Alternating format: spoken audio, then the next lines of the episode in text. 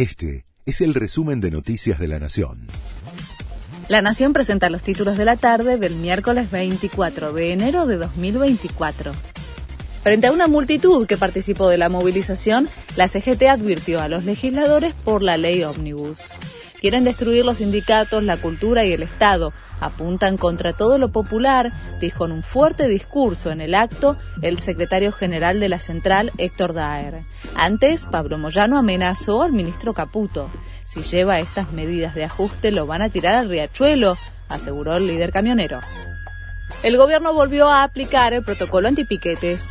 La ministra de Seguridad dispuso estrictos controles en los accesos a la ciudad en el marco del paro convocado por la CGT. Pese al gran despliegue de efectivos de las fuerzas de seguridad, ni el gobierno nacional ni el porteño pudieron impedir que haya cortes de calles, sobre todo en las inmediaciones del Congreso. Fuerte rechazo de entidades agropecuarias a la medida de fuerza de la CGT.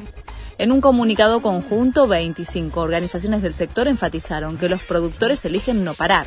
Los reclamos de los trabajadores no deben perderse en la maraña de politización, subrayaron las entidades, que resaltaron además la necesidad de continuar trabajando para fomentar el desarrollo económico. La sesión por la ley ómnibus se pospuso hasta el martes. Tras haber logrado firmar el dictamen de mayoría, el gobierno apuntaba a votar el proyecto el jueves, pero la falta de acuerdo sobre retenciones, jubilaciones, facultades delegadas y otros puntos demoran su debate porque el oficialismo no tiene garantía de contar con los votos. Alemania enfrenta el paro ferroviario más largo de su historia.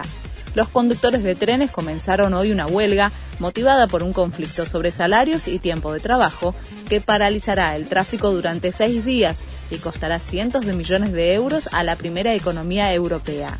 El ministro de Transporte alemán calificó la protesta como destructiva para el país. Este fue el resumen de Noticias de la Nación.